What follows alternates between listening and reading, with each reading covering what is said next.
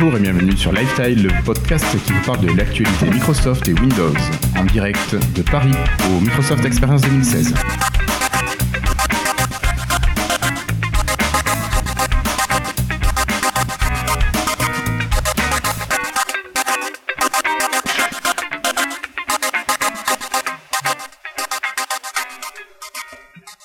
Bonjour ou rebonjour à toutes et à tous. Nous sommes en direct pour la deuxième partie de notre session au Microsoft Experience.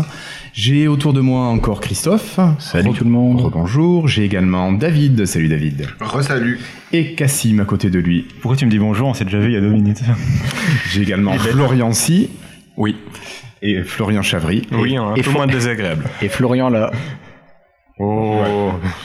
Et nous avons également le plaisir d'accueillir Denis Voituron du podcast DevApps. Salut Denis. Bonjour. Comment ça va? Bah ça va moi, très bien. Terminé ma petite session tout à l'heure. Voilà, euh, ça, ça s'est bien passé? Bon, J'espère. En tout cas, les gens sont toujours restés, donc je suppose que ça a été. Ils sont restés, tu leur as pas dit que c'était fini? Non, je n'aurais pas dit qu'il y a du chocolat après non plus. donc, euh, Alors, tu- Attends, tu nous as parlé de quoi sur ta session là? La session que j'ai faite tout à l'heure? Oui. Visual Studio Online, Génial. VSTS. Et on peut te retrouver où? Ah bah comme toi, hein, sur devas.be. hein. Ok, nos camarades euh, belges du podcast. Alors, euh, sur cette deuxième session, on va plutôt vous parler stratégie Microsoft, la manière dont nous on le lit, ce qu'on en pense pour le futur, euh, Ce qu'on en ressent. ce qu'on en ressent également. Voilà. Euh, je vous propose d'attaquer d'entrée avec euh, le marché mobile. Hello, I'm Bill Gates. Hi, I'm Joe Belfiore from the Windows Phone. Donc, euh, est-ce que quelqu'un peut nous briefer un petit peu l'état du marché mobile chez Microsoft euh, Allez, à ce jour, puis qu'est-ce qu'on peut Ça va aller vite Alors suivant. Maintenant on va passer au marché iOS. Non, bon alors, plus sérieusement, qu'est-ce qu'on peut en dire? Euh, bah, ce qu'on peut en dire, c'est que, bah, de toute façon, au point de vue mobile, Microsoft, en, sur son propre OS, de toute façon, ses parts de marché sont réduites à la portion, portion congrue, vraiment, et que sur n'importe n'importe quel point du globe, et que de toute façon, ça va pas aller en, en s'améliorant, en se dirigeant uniquement sur le marché pro. De toute façon, ces chiffres-là ne ressortiront même quasiment plus, vu que ça sera destiné essentiellement aux professionnels. On avait monté à combien en France? Euh, à un moment, on était rendu, rendu à 15% de part de marché en France. Sur le- iOS à la même époque était à combien? Euh, 17, iOS était à 17%. D'accord. Et d'accord. Voilà, et c'était au moment de la sortie du 640. Ah oui. Ouais, Donc, on avait quand même des beaux, des beaux chiffres devant Enfin, nous. c'est- Après, c'était la pour France, c'était le record. Voilà, euh, la Enfin, France, c'était un des records. C'était, c'était exceptionnel. Mais en France, même globalement, les produits Microsoft ont toujours eu une bonne prise. Donc, de toute façon, c'était à la limite, que ça soit pour la France ou même pour l'Italie, l'Italie qui existait même, euh, où euh, Windows Phone 8.1 avait même dépassé euh, iOS. iOS, ouais, pendant un temps. Donc, euh, voilà, c'est des marchés, en- entre guillemets, exceptionnels. On parle en part en vente là et pas en parc installé. Mm. Oui, oui, bien sûr. Euh, bon, alors pour l'avenir, euh, on a vu qu'on avait juste le Elite X3 pour l'instant. On a un Acer Jade Primo qui est toujours présent. Il y a eu des annonces aussi. Il y a quand même des petits constructeurs qui proposent des appareils sous Windows 10 mobile. Oui, mais alors, euh, bon, alors, il y a des constructeurs plutôt confidentiels, euh, surtout japonais en fait. depuis le début de Windows 10 Mobile, il y a eu beaucoup de, co- de constructeurs japonais qui se sont lancés. Après, c'est surtout des constructeurs, quand même, faut l'admettre, vraiment, vraiment confidentiels, qui vont sans- rarement lancer des smartphones à l'international. Euh, hier encore, il y a Lenovo qui a annoncé, en fait, il y a Microsoft qui a, qui avait, qui a reparlé de ses partenaires fabricants à Microsoft Ignite euh, il y a une semaine. Euh, dans la slide, il y avait le logo de Lenovo qui s'était engagé à sortir un Windows 10 mobile il y a euh, un peu plus d'un an. Oui. Et euh, là, hier, ils ont rappelé que non, en fait, Ça ils- les intéressait pas. ça les intéresse pas et ils sortiront pas de smartphone sous Windows Mobile, ou ils en auraient pas en développement en tout cas. Ouais. Globalement, euh, je pense qu'on peut retenir deux, euh, trois fabricants en fait de smartphones Windows 10 mobile aujourd'hui. Euh, Microsoft, même si euh, depuis, le Lumia 900 euh, depuis le Lumia 650 plutôt, ils n'ont plus l'air d'en avoir en développement et ils ont plutôt l'air de terminer la marque Lumia. Et après, il y a euh, Acer et euh, HP dont on a parlé plus, plus tôt dans la première partie, euh, notamment avec le Elite X3.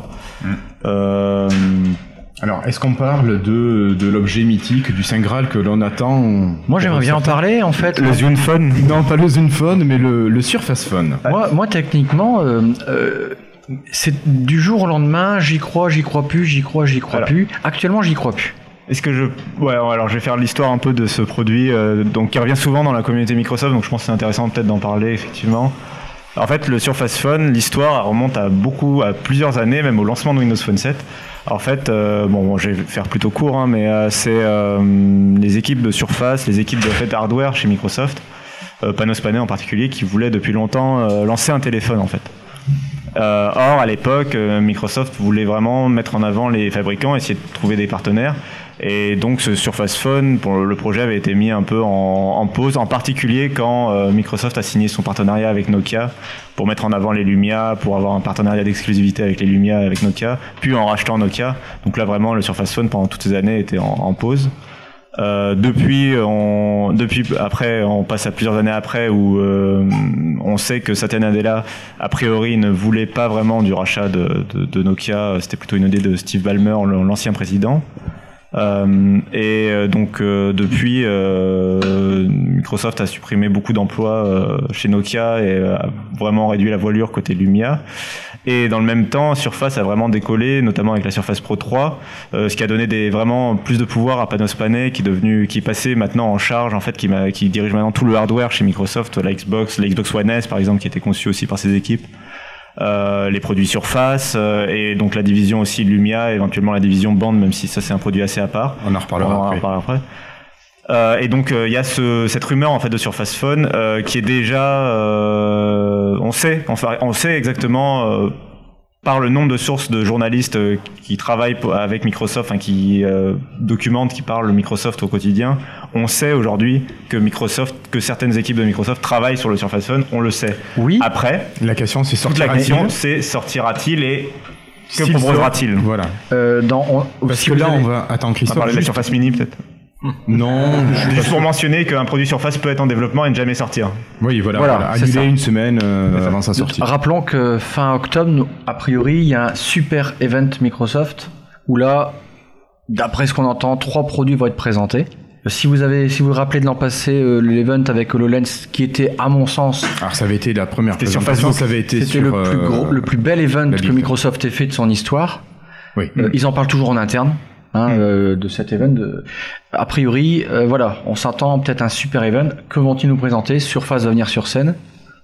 Bon, maintenant, euh, Oh, Il y a déjà, il y a pas il mal n'y aura pas de phone, hein, ça c'est clair. hein. Oui, non, non. Alors le phone, a priori, euh, ce serait pour euh, mi- au moins mi-2017, voire fin 2017. Exact. Donc, S'il euh, y en a un. Si on a un, voilà, donc c'est pas pour tout de suite. Maintenant, voilà, moi mon point de vue, je vous disais tout à l'heure, pourquoi je n'y crois pas? Parce que, enfin, j'y crois au niveau business.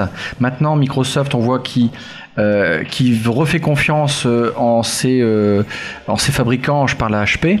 J'espère qu'il va pas. euh, je cherche un mot sans dire de gros mots. Non, parce qu'il y a des gens autour de la table et d'habitude je dis des gros mots là. Euh. J'espère qu'il va pas vouloir. euh, euh, comment dire ça? Comment on dit ça de manière polie Être méchant avec être HP. méchant avec HP, voilà. Euh, parce que HP s'engage, HP fait de la qualité, HP fait de la publicité, c'est un professionnel, il sait vendre ses produits, il sait les fabriquer. Euh, maintenant, est-ce que Microsoft va vouloir directement le concurrencer? Pourquoi pas? Euh, On voit bien que les Surface, il le fait. Euh, maintenant, ça sera qu'au niveau professionnel. S'il y a un Surface Phone, il sera, j'y crois absolument pas au niveau grand public. Absolument pas. Pourquoi? Grand public, il va vouloir des apps, comme je le dis tout le temps. Il n'y a pas d'app. Tu peux avoir le plus beau smartphone du monde avec une projection laser 3D. On s'en fout. Il n'y a pas Snapchat, il n'y a pas Pokémon Go, il n'y a pas l'application en fait du moment, si je veux résumer. Mm. Mais on s'en fout. Et comme actuellement, ils ont du mal à chatouiller les développeurs, bah, les développeurs sont plus sur la plateforme. D'accord. Euh, Cassim. Oui, bah, rapidement, c'était juste pour aller dans ton sens sur la partie logicielle. Un bon produit, c'est une partie logicielle et une partie hardware. On sait, on est sûr, enfin, on est, je pense que tous convaincus autour de cette table que l'équipe Surface sait faire du bon matériel. C'est clair. Euh, mais sans un bon logiciel, ça peut très bien euh, ne jamais marcher. C'était d'ailleurs le cas des Surface RT et des Surface 2 qui ont été euh, finalement euh, surtout pénalisés par leur logiciel et le manque d'applications euh, Win32, Windows Store à l'époque. Mm. Euh, voilà, donc un, un bon, un bon produit matériel peut euh, quand même. euh, Quel serait l'intérêt que Microsoft sorte un Surface Phone? Bah, ça- Puisqu'il est présent sur toutes les, toutes les autres, il fait des superbes applications sur Android voilà, et iOS. Quel est l'intérêt que Microsoft sorte un Surface Phone? En fait, toute la question, c'est l'ambition. Quelle est l'ambition et quelle est la, la volonté, la stratégie de Microsoft en fait C'est Alors Florian, tu voulais prendre la parole. Hum, Oui, pour euh, moi je pense que quand même, tout comme au final, les surfaces en soi, euh, elles représentaient pas. euh, je pense à l'époque, les gens ne voyaient pas vraiment l'intérêt d'avoir euh, d'avoir une de, de la surface. Aujourd'hui, tout le monde copie la surface. Tout le monde. Ils ont initié le 2 en 1. Et je pense que pour eux, la sortie d'un Surface Phone, ça serait d'initier un nouveau mouvement. Pas nécessairement parce que euh, y, aurait, y aurait un store ultra fourni, mais ça serait de relancer en fait cette machine, cette petite, ce, petit coup de magie qu'ils avaient eu avec la, avec la surface, et ben de le faire avec le mobile. Et, euh, et, et c'est pour ça que justement que euh, tout l'intérêt, c'est d'utiliser la team Surface qui est capable de faire ce genre de produit là. D'accord. Denis, oui. Il y a un, un point aussi, c'est, je pense, Microsoft, sa stratégie, je, moi j'ai l'impression, c'est de vouloir avoir des applications qui fonctionnent sur toute une série de devices différents, de différentes tailles. Je trouverais quand même bizarre de dire à un moment donné, Vas-y, continue. de dire à un moment donné, on va fournir un- une solution sur un, un OS mobile et, et qu'on n'a pas les moyens de le faire tourner. Donc, soit moi, à mon avis, c'est ou bien en passant effectivement par des partenaires, que ce soit HP ou autre, ou alors d'avoir quelque chose en interne pour pouvoir montrer au minimum ce que ce qui est possible de faire. quoi. Moi, je pense que tout à l'heure, euh, je disais euh, ce que fait HP avec la virtualisation de ses applications là. Il y a quelque chose qui va arriver avec, si le Surface Phone arrive, il y a quelque chose qui va arriver avec. D'accord. Florian, si. Euh, oui, alors effectivement, avec Surface, ils ont initié comme ça une nouvelle catégorie de, de produits. Le problème, c'est que c'est bien beau, donc comme on disait, de sortir du hardware sans, sans soft qui suit. Est-ce que Microsoft a vraiment envie de continuer sur justement le segment phone en termes de logiciel Je veux dire, soyons honnêtes et euh, tapons un petit peu sur Windows 10 mobile. Je ne veux pas être trop dur, mais Windows 10 mobile, c'est quand même Windows 10 copier-coller à l'arrache sur un téléphone. Et encore, là, ça marche mieux que depuis Anniversary qu'au départ. Le développeur, il est tout seul et à mi-temps. Euh, Voilà, c'est un peu l'impression que ça donne. Est-ce que, honnêtement, aujourd'hui, toutes les applis Microsoft sont meilleures et sont mises à jour quasiment toutes les semaines sur iOS et Android? Hein, Enfin, je pense qu'on l'a tous remarqué, c'est pas, c'est pas exagéré. Sur euh, Windows 10 mobile, des fois, ça se fait un petit peu attendre. Euh, Donc euh, voilà, c'est qu'est-ce que fait l'équipe? Il est sorti pas fini. Hein. En fait, Oui, Oui, ça, clairement. En fait, la- le, le plus gros argument, en fait, finalement, contre Windows 10 Mobile, c'est euh, si demain Windows 10 Mobile disparaissait du catalogue Microsoft, est-ce qu'il y aurait vraiment une différence pour Microsoft, en fait, demain? Euh, Alors, Ça Euh, l'échec. Ouais, bah, et, ah, passons la mauvaise presse et l'échec euh, commercial, le, le l'aveu de dire on a raté le smartphone, etc. Euh, finalement, ça ne va pas changer la vie. Euh, Skype sera toujours sur iOS et Android. Euh, je sais pas, SwiftKey sera toujours sur iOS et Android. Word et Excel seront toujours sur iOS et Android. Plus tout le reste. Finalement, euh, l'accès aux services Microsoft, euh, ce que propose un smartphone finalement pour Android ou pour iOS, c'est d'accéder aux services d'Apple ou de Google l'hardware, hein. sur mobile. Et là, euh, Microsoft est aussi présent sur ces plateformes, donc ces clients peuvent aller, euh, qui sont aussi clients de ces plateformes, qui ont, sont en majorité équipés d'Android ou d'iOS, euh, bah, ont accès aux applications, aux services Microsoft. D'ailleurs, Microsoft s'évertue à proposer les meilleures applications possibles, notamment Outlook peut-être. Mm. Euh, Alors, d'abord Florian, puis David. Ouais, mais euh, à la différence d'une chose, enfin moi je sais que quand ils nous ont parlé de Windows 10 puis Windows 10 mobile, je l'ai vu la, la chose de cette façon, c'est que Microsoft cherche à nous proposer un véritable écosystème, quelque chose qui n'existe pas chez la concurrence. Quelque chose d'unifié, on a un seul cœur d'exécution présent sur toutes les plateformes et, euh, et c'était la promesse vendue avec, euh, avec Windows 10, avec Windows 10 mobile, avec euh, la New Xbox One Experience, avec euh, Windows Core, avec, enfin voilà, avec tout cet ensemble. Et au final, je trouve que l'expérience qu'ils ont fournie avec Windows 10 mobile, c'est scandaleux. C'est vrai, non mais je le dis, c'est scandaleux. C'est à la sortie, c'était inutilisable entre les reboots de téléphone, etc. C'était c'était horrible, alors qu'il y avait eu des phases de test auprès des insiders qui avaient duré des mois. Et euh, ils ont osé, osé nous sortir quelque chose comme ça, sachant que la dernière build insider, avant la sortie de la, donc c'était Threshold 2, était plus stable que la version finale. Que dire Il est tout seul, le gars. David, tu reprends la parole après ouais, ça Moi, ce que je voulais rajouter, en fait, c'est que je me mets en tant que vraiment euh, quelqu'un qui aime Windows Mobile. Je prends pas Windows Mobile pour. euh, Enfin, si j'utilise Word, mais je le prends pas pour Word pour les services Microsoft. Je le prends surtout parce que c'est une interface qui me plaît et que j'ai, je me, je me vois mal aller sur les d'autres OS parce que j'aime pas du tout l'interface. quoi. Mais ça, on partage. Tout bêtement. Et il y a pas beaucoup, il y a, il y a pas beaucoup. Alors, Microsoft ne pense pas à, à nous, quoi, là-dessus. Moi, je connais des utilisateurs, oui, qui, euh, comme toi, qui euh, sont habitués à Windows Phone et surtout qui ne veulent pas, euh, qui trouvent Windows Phone quand même relativement simple par rapport à iOS, Android, simple d'usage, et puis qui veulent pas forcément. Oui, et puis beau, voilà. Euh, moi, c'est vrai que je suis un peu dans ton cas quelque part, c'est-à-dire que euh, j'ai toujours cette impression qu'Android, euh, j'a- j'adore l'interface Android, mais Android, je le trouve un peu bordélique. iOS, euh, je déteste l'interface et je n'aime pas du tout leur euh, lanceur d'application, leur grille d'application euh, que tu peux pas réorganiser et qui n'a pas changé depuis 10 ans. Donc là, de ce côté-là, je te rejoins un peu. Puis, à mon avis, un troisième acteur dans le marché est de toute façon euh, sur quelque chose de sain et recommandé, à mon avis, bah, pour l'état du marché. Euh, je voulais juste re- revenir euh, sur l'état d'être, euh, enfin la, raison d'être de Windows 10 Mobile, euh, pour mentionner aussi que euh, pour moi il fait partie intégrante. euh, c'est la raison d'être et en même temps une raison, une partie intégrante de la stratégie application universelle, Universal Windows Platform UWP, puisque le quand tu quand tu veux proposer une application, tout le, le message de Microsoft va te dire tu développes une application qui va être destinée au PC, à la Xbox, mais surtout aussi au mobile. Le but c'est de dire euh, tu vas toucher euh, des utilisateurs de tablettes et de PC euh, pour une plateforme, mais aussi euh, les utilisateurs de Windows Phone. Euh, le mobile vient sou- est censé souvent venir en, en deuxième position comme ça dans ce message. C'est pas HoloLens qui va développer, euh, Non. En tout cas, pas pour l'instant. pas pour l'instant en tout cas. Donc Et, euh, et du coup, est-ce que, une stra- est-ce que dans cette stratégie, ça serait pas intéressant qu'ils sortent une surface mini? Ah D'accord. Alors, on va quand même laisser parler Denis de Xamarin. Après, on passera à des appareils un petit peu plus gros. Ouais, pour revenir par rapport à ce que tu dis, euh, Cassim, je, je me dis, vu le rachat de Xamarin notamment, la stratégie, est-ce qu'elle doit pas un peu changer pour justement ne pas se limiter à aux applications de type UWP, mais aller plus loin et donc d'avoir et donc est-ce qu'il y a encore vraiment un intérêt de ces applications universelles Oui, probablement parce que bah, ils sont partis depuis des années sur cette euh, cette philosophie-là, mais ils, se limitent en quelque sorte, alors qu'ils auraient techniquement la possibilité de le faire, d'ouvrir ça vers du vrai multiplateforme et pas uniquement des Bah, ne plus être une application universelle Windows, mais être une application universelle tout court en fait. Voilà, c'est Une ça. application universelle qui. Ça, je pense que ça serait le rêve des développeurs d'avoir. Ça existe techniquement, c'est possible de, de le faire. Bah, Je pense qu'avec Xamarin, c'est leur but. euh, Je suppose, mais J'espère. J'espère en fait surtout. Moi, j'espère aussi. C'est peut-être trop tôt par rapport à l'intégration qu'ils en ont faite, mais à terme, justement. Mais bon, J'espère que c'est 2000 2017 nous, nous apportera la réponse avec le futur de Xamarin au sein de Microsoft.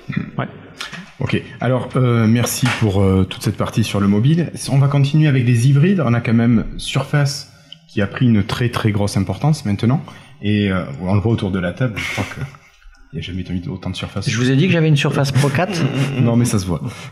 Non, sinon j'en ai une. Donc euh, là-dessus, qu'est-ce qu'on peut attendre de Microsoft Euh, Quelles évolutions? On a eu la Surface Pro, on a le Surface Book. Est-ce que la Surface ordinaire va continuer ou pas? On n'a pas eu de Surface 4 cette année. Ouais. Est-ce qu'on peut s'entendre à en avoir une ou est-ce qu'on l'oublie? Alors là, il n'y a aucune rumeur sur ce sujet, ou j'en ai pas vu passer en tout cas. Et euh, effectivement, et donc il, je crois pas qu'il y ait une nouvelle génération de processeurs Atom pour le moment qui pourrait justifier, parce que souvent c'est une nouvelle génération de processeurs, c'est Intel qui rythme le renouvellement des machines. Euh, donc il pourrait justifier comme ça un renouvellement, hormis le fait que la Surface 3 n'est plus en vente, enfin, n'est plus produite, il me semble, Produite. et, euh, et qu'elle utilise encore un micro USB, et qu'il serait peut-être euh, temps de passer à l'USB Type C.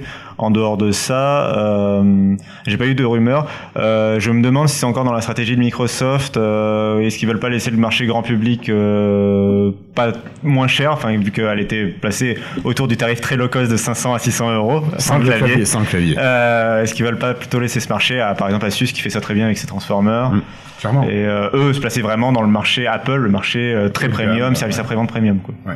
Euh, Florian, tu Bah, veux réagir De toute façon, c'est ce que c'est ce que Microsoft a eu l'air d'initier quand même depuis quelques temps, avec euh, bah, justement son son abandon de Lumia pour laisser la place aux OEM. Je pense que justement le but de Microsoft, c'est de montrer la voie en fait à tous ses partenaires et lui effectivement sortir des devices entre guillemets exceptionnels. Voilà. Et après, c'est ces devices exceptionnels qui vont, faire euh, avoir un effet descendant sur tout le reste de, des partenaires. Et, euh, justement, c'est aussi une des forces, je trouve, de Microsoft par rapport à sa concurrence, c'est que eux sont capables de sortir quelque chose d'exceptionnel et qui est capable d'inspirer tout le reste. Voilà. Bien que bien qu'on puisse parler de Apple, mais Apple reste coincé dans son coin. euh, le, le reste, le reste au final ne suit pas. Et, euh, et voilà. Donc sur voilà Surface pour moi. euh, effectivement, ils, ils auraient un intérêt tout de même à reproposer, pas l'an prochain, mais l'année d'après, une nouvelle surface en fait, une surface, euh, une surface 4 pour. Cinq. Enfin Parce oui, la oui, oui, oui, oui, Non, toi, tu non, non, surface, pas surface pro. Euh, oui, Surface 5 parce que ça sautera un chiffre comme Windows 8 à Windows 10. Mais euh, ça sera un intérêt au final pour euh, remotiver un peu, remotiver ses troupes. Ouais, parce que, ouais, j'ai juste un petit exemple, j'étais en train d'y penser, j'ai une Surface 3, qui apparemment va être abandonnée, un Lumia 950, Pour ça. qui apparemment va être abandonné, et une bande 2, qui apparemment va être abandonné. Merci. Microsoft te remercie de, de ta participation. Tu nous donneras ton prochain achat, qu'on sache exactement ce qu'il faut faire. Ne pas lâcher. Alors, je crois, je crois savoir qu'il a une Xbox One. Ok, Merde, ça va tenir un peu. Bon, a priori, elle a un meilleur avenir quand même. Euh, bon, juste le truc dommage, je trouve, c'était, euh, là je vais aller dans ton sens, euh, Florian, je pense, c'est euh, que les produits Surface sont un peu des produits d'exception et que comparé à une Transformer ou un modèle HP ou Asus Lambda, euh, je trouve que le Surface 3 avait ça de bien qu'elle était offrable en fait à Noël ou à la fête des mères. Ça, pouvait être comme un iPad. Il y a des cadeaux, bah, il y a des euh, iPads sous, bah, tous les ans, il y a des iPads qui sont offerts à Noël en fait. Et je trouve que la Surface 3 avait presque ce rôle aussi. Euh, je trouve que c'était une machine, une tablette qui pouvait était assez belle et assez euh, bien pensée pour être offerte comme ça. Alors que quand tu vas pas offrir un PC HP à, à tes parents quoi. Euh, Florian, à côté, qui veut réagir. Oui, rapidement, euh, je pense quand même qu'elle était trop chère pour ça. C'est ça qui a fait perdre des ventes. Enfin, pour avoir été un peu dans le retail, tout ça, vraiment, il y a des ventes qui ont été perdues vraiment sur le fait que le clavier soit pas avec. À 600 avec le clavier, éventuellement ça aurait marché. Euh, et puis après, il y a évidemment la réputation d'Apple qui fait que. Et je pense qu'il se retire. Enfin, c'est probable pour moi qu'il se retire parce que euh, on a pu voir du coup des appareils, c'est ce qu'on disait un peu, un peu tout à l'heure, avec des atomes, mais finalement, les OM font ça assez bien. On n'est plus. Alors bien sûr, il y a eu la première T100 qui était un appareil assez low cost, mais au, au fil des années, ils ont quand même réussi à faire des choses plus classes pour des budgets moindres, qu'on retrouve aussi sur la téléphonie, mais ça c'est un autre, un autre créneau. Et du coup, finalement, est-ce que Microsoft, enfin, à un moment, les gens sont aussi, on est, on est en, Euh, en crise. et donc, euh, Microsoft, ça, ils sont là. J'ai l'impression qu'ils sont surtout là pour la marge en dehors de, enfin, l'image de marque et la marge, et que finalement, euh, bah, bizarrement, ils s'en font un peu plus sur le sur Facebook, par exemple, à 1700 euros. Ouais. Clairement, voir les modèles encore. Oui, voir euh, le modèle à 3000. De toute façon, c'est le, les, les machines, c'est enfin le comment dire, le PC, c'est pas un marché qui, rapporte de l'argent en soi, à part euh, si on est sur des tarifs assez 1002, 1003, 1004 et, et au-dessus. Euh, quand on est à 700 euros, enfin c'est pas c'est pas un mystère pour ceux qui, sont un petit peu au courant, mais quand on est à 1000, bah, quand on est pardon à 600, 700 euros, on se fait pas d'argent sur un PC, on perd de l'argent en le vendant. C'est vraiment les constructeurs, euh, HP, Asus, etc. sont là pour être présents et occuper le marché, euh, faire une image de marque, en espérant que derrière les gens achèteront leur PC un peu plus cher. Voilà un petit peu. euh, après, c'est pas impossible euh, dans quelques années, hein, qui sait. D'accord. Alors, on va accueillir euh, un développeur parmi nous. Un développeur qu'on a déjà reçu euh, en live dans, dans l'émission dans Lifestyle, c'est Cyril Plassard. Bonjour, Bonjour. Cyril.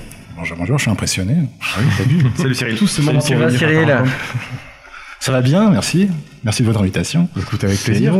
Alors, euh, Cyril, on t'a reçu à l'occasion de la sortie de ton application De pour football, euh, oui, la 2016. Coupe d'Europe de rugby. 2016. Ouais, ouais, c'est ça. De Coupe d'Europe de football. De- pardon, Ouais, ouais. excuse-moi. Euh, voilà, alors, est-ce que tu peux pas un nous podcast de, de sport.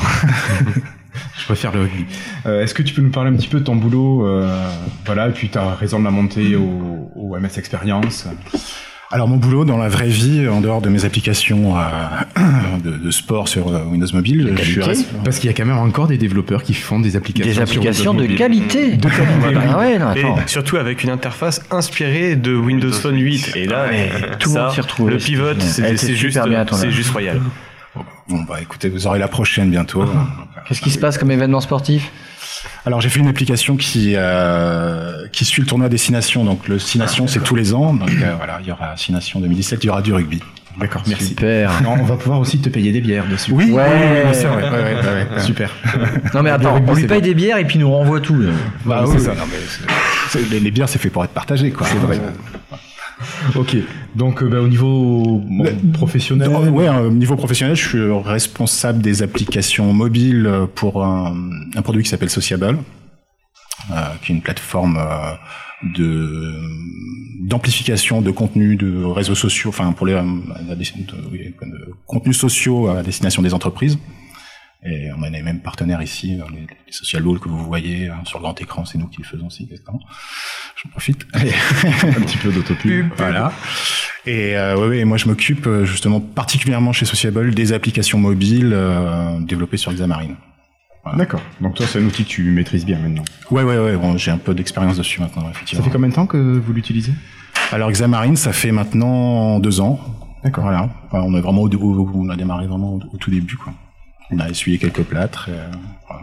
D'accord. Et toi, alors au niveau euh, matériel, dis-moi, est-ce que tu utilises euh, des outils Microsoft? Alors, j'utilise encore des outils Microsoft pour téléphoner. C'est bien, il y en a encore. Voilà, mais pas tout récent. J'ai testé le X3 il n'y a, il a pas longtemps, qui était plutôt, plutôt intéressant. Ah oui, il est sympa. Voilà, j'ai toujours mon vieux 830. Euh, au quotidien, j'ai une Surface Pro 2 D'accord. dans mon sac parce qu'il n'y a pas bien de Word. Et puis évidemment des, euh, des machines sous Windows 10 euh, pour le dev, euh, etc. D'accord. Et une Xbox. Pas de Microsoft Band. Et non, et j'ai voulu en acheter une et il y en a plus à ma taille. Donc euh, voilà. Donc j'attendais la 3, mais a priori euh, il y en aura pas. Non, bah, il n'y en aura pas en tout cas pour l'instant de cette manière. Ouais. On va voir euh, ce que l'avenir nous réserve. Après, s'il y a d'autres. euh, Ouais, ouais, bah écoutez, euh, je vous écoute, c'est vous qui m'informez de toute façon sur ces. Sur ces D'accord. écoute, tu restes avec nous et puis après. Avec plaisir, euh, ouais. ouais. Euh, donc, euh, on a parlé des surfaces. Bah, Bah, justement. hein. Le, le- le sujet, merci pour la transition en fait. la Microsoft Band. Bon, en fait, euh, les dernières actualités, c'est que bah, Microsoft il a retiré ce qu'on appelle un SDK. Alors, qu'est-ce que c'est un SDK pour les gens qui nous écoutent et qui C'est connaissent un pas ensemble d'outils qui te permettent de communiquer en fait avec ta bande au niveau du code source. D'accord. En gros, euh, pour pouvoir communiquer avec elle, j'ai besoin de, de fonctions. Eh ben voilà, SDK va regrouper tout ça en gros, d'accord? Mhm. Et bien le retirer du store. Donc en fait, si tu veux le store, c'est euh, plus non disponible. Alors, euh, comme le disait Audrey hier en, en discussion, en discutant entre nous, euh, je vais reprendre ce qu'elle a dit. Ça aurait eu un sens si Microsoft l'aurait remis sur GitHub, tant qu'à faire. Mais retirer le SDK, tu te poses la question. Oh, Merci encore de la communication de Microsoft, où là ils sont au stade 2 euh, sur 40. Euh, je veux dire, euh, c'est assez triste. Pourquoi retirer le SDK de la Microsoft Band Moi, je vois. Bah, je sais pas, je comprends pas. Le mettre sur GitHub, super, ça aurait été en open source, génial. Là, j'aurais aimé, je. Mais le retirer, ben voilà. euh, si vous avez l'information, dites-le moi, je sais pas. Donc, on sait qu'il y aura pas de bande 3 pour cette année, donc pas à l'annonce de fin octobre. Vont-ils le faire l'an prochain? Voilà. On a su qu'en interne, comme la Surface Phone, oui, ça a existé, il y a des projets, mais où ça va aller va- Est-ce que ça va sortir Est-ce que c'est dans leur, euh, leur volonté de sortir ce produit-là? J'espère, je croise les doigts, j'y crois. Veulent-ils sous-traiter un OEM Peut-être. On verra. Mais C'était tellement de qualité la bande 2. Ah, ça, c'est clair. À part juste des petits défauts de plastique pour certains. Euh, Florian. Oui, Euh, assez rapidement, si parmi vous euh, qui nous écoutez, il y a des développeurs et développeuses euh, qui effectivement euh, faisaient quelque chose pour la bande, euh, on tient quand même à dire que Rudy Win a mis euh, en place un petit lien histoire que Le SDK ne soit pas le perdu. SDK. Bonjour Rudy, il va bien ton iPhone 7 Plus? Depuis hier, il y en a un. Oh là là. Je, je suis- Dénonciation. je le balance en fait, Rudy, je te balance. Il y avait autre chose aussi. Euh, Est-ce que la bande, alors c'est une possibilité, il est trop tôt pour affirmer, mais c'est une hypothèse. Euh, Est-ce que finalement Microsoft n'a pas fait ça pour rebander MS Band en MS, sur- euh, enfin bande Surface, que ça passe à la marque Surface pour faire un design encore plus avancé? Alors c'est une possibilité. Hein, je, Montre, alors disons ce qu'on sait, ouais, je vais rappeler rapidement ce qu'on sait. Euh, donc il y a le SDK qui a disparu. Il y a Microsoft Band qui a été supprimé et disparu de tous les stores euh, de la planète, euh, enfin les quelques stores en fait où il était vendu, parce que bon, il n'a jamais été vendu en France par exemple.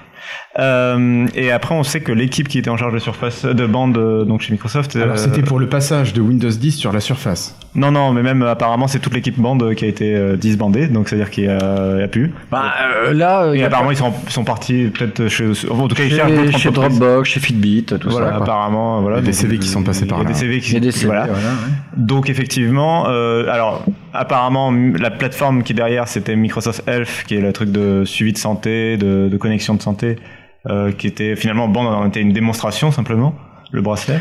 Euh, C'est une démonstration de qualité en tout cas. Oui. Voilà, bah, apparemment, donc la plateforme, ils veulent la maintenir, donc il faudra de nouvelles démonstrations.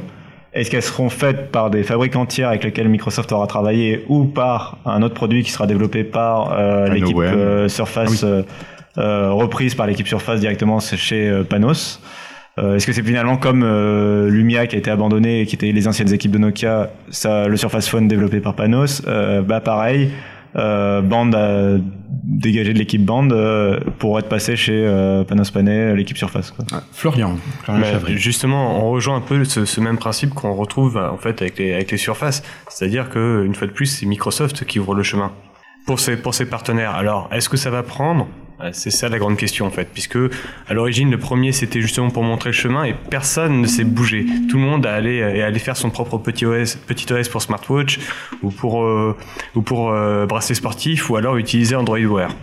Donc euh, bon, c'est on a l'impression qu'au final euh, sur ce coup-là, Microsoft n'a pas eu le nez aussi creux que, que pour le reste. Après, la première surface était quand même d'une qualité moindre. Euh, je voulais demander justement parce que s'ils suppriment la bande, du coup l'appli qui va avec, et est-ce que en ce moment elle marche avec d'autres Non. Actuellement, l'application euh, MS Band, MSelf qui a été renommée MS Band, ne fonctionne qu'avec la Microsoft Band 1 ou Band 2. Et pris qu'il ne retire pas euh, Microsoft Band du store Non, a priori, d'après ce que nous disait, je sais plus si c'était Cassim ou, ou Florian, euh, c'est pas le cas. Donc encore un bel appareil qui disparaît. Euh, si on continue au niveau accessoires, on n'a pas eu beaucoup de nouveautés. Bon, il y a les docks Continuum, il y a le Wireless Display Adapter. Ah bah, Si, si, si, si, si, il y a de la grosse nouveauté. qui arrive surtout. Avec Redstone 2, oui, effectivement. Ah oui, d'accord. Avec le, le notamment la, la gestion, euh, la gestion des, des fenêtres en continuum euh, qui, qui Oui, sont mais plus autom- non, oui. obligatoirement en plein écran. D'accord, mais moi je te parle vraiment au niveau euh, Appareil. accessoire. Ah, Ah, non, accessoire. accessoires. accessoires, non, il y a, Mais c'est il y a- juste les OEM qui sortent. en Mais il y a par contre il y a des accessoires en préparation. Bah en fait le- les accessoires souvent accompagnent la sortie de Comme il n'y a pas eu de remplaçant du Lumia 950, il n'y a pas eu de remplaçant du display dock qui allait avec quoi. Donc euh, voilà. Euh, mais euh, du coup il y a un accessoire qui arrive euh, a priori peut-être à la fin du mois puisque on parlait tout à l'heure de l'événement Microsoft Surface qui est donc supposé être à la fin du mois d'octobre. Oui. On suppose qu'il y aura un, éve- un- l'annonce d'un PC de bureau Surface. Euh, et donc, euh, qui, dit PC de bureau dit euh, clavier et souris, en particulier clavier, puisque euh, la, la souris de la Surface peut-être sera réutilisée, la souris Bluetooth qui existe déjà. Euh, donc, et on a déjà vu passer en fait des brevets ou un- une certification aussi de la FCC, donc qui est l'organisme de certification américain, euh, pour tout ce qui diffuse des ondes. Donc, c'est-à-dire que c'est un clavier sans fil probablement. On a vu passer un clavier en fait il y a quelques jours, donc qui, me- qui semble être prêt, bientôt prêt. Donc, euh, donc c'est pas, on a, il y a eu deux choses en fait. hein. Il y a eu un clavier vraiment pour le PC de bureau Surface et un clavier aussi qu'on a vu passer en plusieurs parties, qui est plutôt un accessoire pour des tablettes. Plutôt une- euh, un clavier cover qui irait sur euh, des tablettes, sur on ne sait pas, enfin, on n'est pas sûr que ce soit pour des surfaces, plutôt des tablettes en général, peut-être parce que peut-être de chez la concurrence. Exactement, parce que, euh, rappelons-le, Microsoft est avant, avant, longtemps avant Surface, est un vendeur de euh, clavier et de souris pour n'importe quel PC ou, euh, ou n'importe quelle tablette. Il avait pas fait du soft avant? Exactement. Ils avaient fait du soft aussi. Mais les accessoires, ça fait quand même longtemps qu'ils en Oui, font. le donc clavier et la souris, c'est quand même. C'est vieux, et sans parler des manettes. Ok. Vous voyez d'autres matériels qu'on aurait pu oublier? La Xbox? Ah oui, la Xbox. Bon, la Xbox. euh, Bah, le- si. il y a eu la sortie de la Xbox One S cet été, et puis il y a la. Le projet Scorpio. Projet Scorpio qui arrivera l'an prochain, mais ça, voilà, on aura l'occasion d'en reparler, mais c'est. C'est euh, c'est quelque chose d'intéressant aussi parce que c'est la fusion pour à partir de Windows 10 de, de- de- du PC et de la console de jeu. Finalement, on a l'impression que le Project Scorpio, ils en parlent en puissance de jeu, ils en parlent en puissance brute. On a l'impression que ça va vraiment prendre le chemin d'une presque d'un PC quoi. Enfin de, Parce que ici, autour de la table, on a un joueur qui ne veut pas jouer sur console, hein, Florian, pour pas te dénoncer. Ah oui, oui, mais oui, mais bon, pour moi, c'est- inconcevable en fait. Est-ce que même avec une machine telle que la Scorpio annoncée par Microsoft, euh, ça... Non, Non. non, parce que euh, en fait, ce qui me dérange le plus avec la console, c'est qu'une fois que tu l'as acheté, tu peux plus en faire ce que tu veux. Et ça, ça me sûr. C'est-à-dire que si- environnement fermé.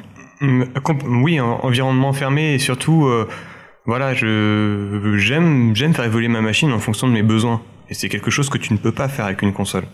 Et même si tu, puisque maintenant elle est de plus en plus, on se dirige vers ce vers ce biais-là, c'est-à-dire transformer en la console en, en un PC de substitution. Et euh, c'est quelque chose auquel j'adhère pas en fait. Toujours euh, toujours pas. La console, oui, c'est c'est bien si tu veux jouer entre potes. Mais euh, si tu veux, si, si tu veux jouer à, à certains autres types de jeux qui sont euh, dont la- dont le dont l'ergonomie n'est pas taillée pour euh, pour le pour la console, ça n'a pas d'intérêt. Et malheureusement, bah, je joue plus à, à des FPS ou, ou à des jeux de stratégie que à, qu'à des jeux de course. Donc euh, même si euh, bon, j'ai mon petit plaisir coupable avec euh, avec Forza sur PC. D'accord. Ok, ça marche. Et d'ailleurs, euh, pour ceux qui sont sur PC, venez nous rejoindre sur Miss Created, s'il vous plaît. Ah oui, non mais ça on en parlera peut-être euh, au plus tard, enfin sur, euh, sur du off. Euh, ok. Donc, euh, si on parlait maintenant de Windows 10, Windows euh, en tant que service, est-ce qu'il y a des choses sur lesquelles on peut se projeter? Est-ce que... Bah, D'abord, dire ce que c'est. Oui, mais alors Cassim peut-être. Pour euh, Windows 10, non? Oui, ben Windows, Windows en tant que service. Hmm. Comment on peut le comprendre et qu'est-ce qu'on peut en attendre dans la prochaine version Redstone 2 et plus loin après derrière? La transformation pour Microsoft de Windows, euh, enfin c'est vrai que depuis la- la- l'annonce de Windows 10, ils en parlent vraiment comme un service. Euh, C'était la volonté en fait finalement pour Microsoft de peut-être s'inspirer du monde mobile d'iOS et Android, euh, surtout de faire de Windows quelque chose qui sera mis à jour en permanence en fait et qui sera de vraiment uniformiser la base en fait d'utilisateurs, de, ne plus avoir cette fragmentation entre euh, ah tu es sous Windows XP, toi tu es sous Windows 7, euh, moi je suis sous Windows 10 et de- d'essayer d'un peu d'uniformiser tout ça en fait euh, en proposant euh, plus rapidement. C'est aussi des changements internes qui ont eu lieu très lourds chez Microsoft de, de développeurs, de, donc de pouvoir proposer des mises à jour plus souvent, tous les six mois, euh, de Windows 10 et de pouvoir mettre à jour en, continu le système en fait et de proposer à tous les utilisateurs d'un coup le- la mise à jour. C'est aussi l'intégration finalement du, euh, du programme Insider qui permet de tester en, am- en amont les mises à jour et de donner des retours à Microsoft. Euh, donc là, c'est vrai que ça fait un an a- que, Windows 10 a été sorti, un peu plus d'un an, c'était l'été dernier, Ouais, euh, qui était sous le nom de code Threshold. Euh, on avait eu déjà une mise à jour en novembre, une mise à jour majeure. Il y a des petites mises à jour tous les mois de stabilité, mais on a une grosse mise à jour en novembre qui apportait déjà des nouveautés. Puis on a eu l'anniversary update en juillet, qui était Redstone 1, euh, qui aurait très bien pu être nommé Windows 11 par Microsoft finalement. Mais euh, donc c'est resté Windows 10 qui apportait des nouveautés par exemple pour le stylet ou pour euh, le centre de notification, la synchronisation avec Android.